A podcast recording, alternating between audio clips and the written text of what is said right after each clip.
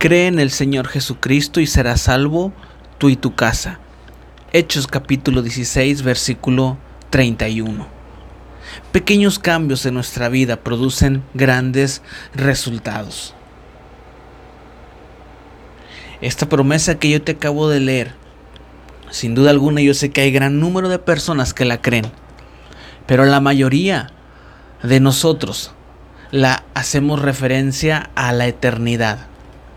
Cree en el Señor y serás salvo tú y tu casa. Pero también déjame decirte algo. También la podemos tomar para aquí en la tierra. Cree en el Señor Jesús y serás salvo tú y tu casa. Salvos de la enfermedad, salvos de la ruina, salvos de la crisis, salvos del estrés. Escucha bien.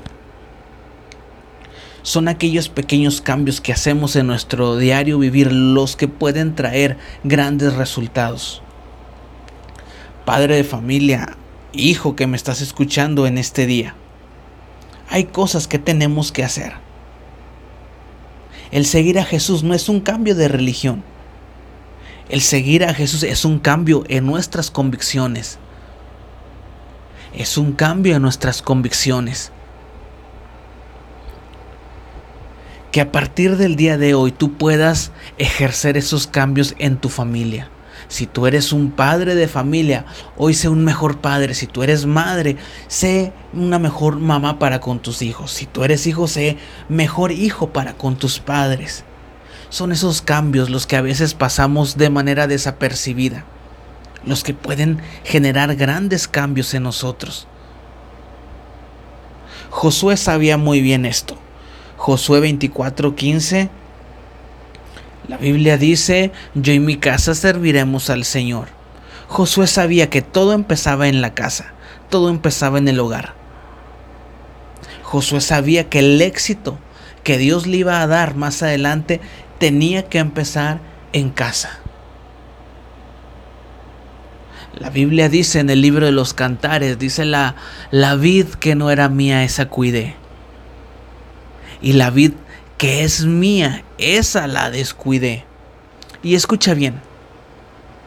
Hoy quiero invitarte a que a que tú trates de ganar a los que tienes en casa. A veces andamos fuera de casa predicando, ganando almas, pero escucha bien. También hay gente con necesidad dentro de nuestros hogares. Cree en el Señor Jesús y serás salvo tú y tu casa. Escucha bien.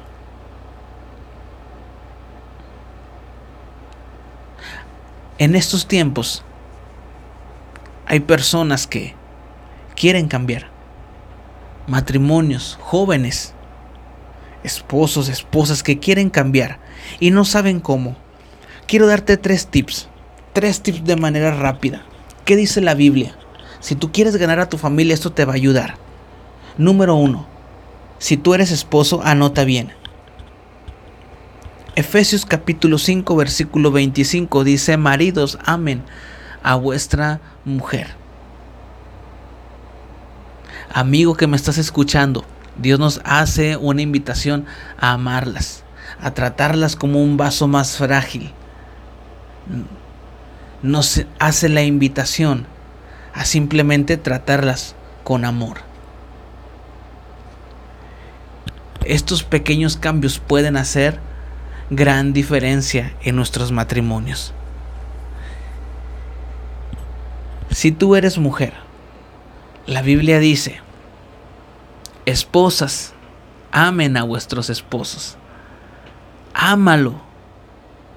Hazle saber, hazle ver, que note que le amas. Y escucha bien, eso puede hacer que Dios marque un nuevo rumbo para tu matrimonio. Que en este día sea un día de cambio, un día diferente. Que en este día Dios pueda bendecir y sanar cada matrimonio. ¿Cómo los bendice y cómo los sana? Por medio del perdón. ¿Ha habido errores? ¿Ha habido faltas? Hoy acércate al Señor y dile, Señor, ayúdame a perdonar ayúdame a perdonar. La Biblia nos enseña, si tú eres hijo te va a ayudar esto. La Biblia nos enseña, honra a tu padre y a tu madre, para que tus días se alarguen en la tierra. Cuando obedeces a tu padre hay, hay bendición. Cuando tú obedeces a tus padres encontrarás sin duda alguna éxito. Las leyes de Dios, la palabra de Dios se respalda en la obediencia. ¿Quieres que Dios te bendiga? Sé obediente. Y hoy puedes empezar siendo obediente a tus padres. La Biblia dice, Malaquías capítulo 4, versículo 6. Dice la Biblia, y Él hará volver el corazón de los padres hacia los hijos, y el de los hijos hacia los padres. Tenemos tarea. Pesca a tu familia. Sé un buen ejemplo. Nadie tenga en poco tu juventud. Sé ejemplo para los creyentes en conducta, en fe, en amor, en pureza. Que el Señor te bendiga.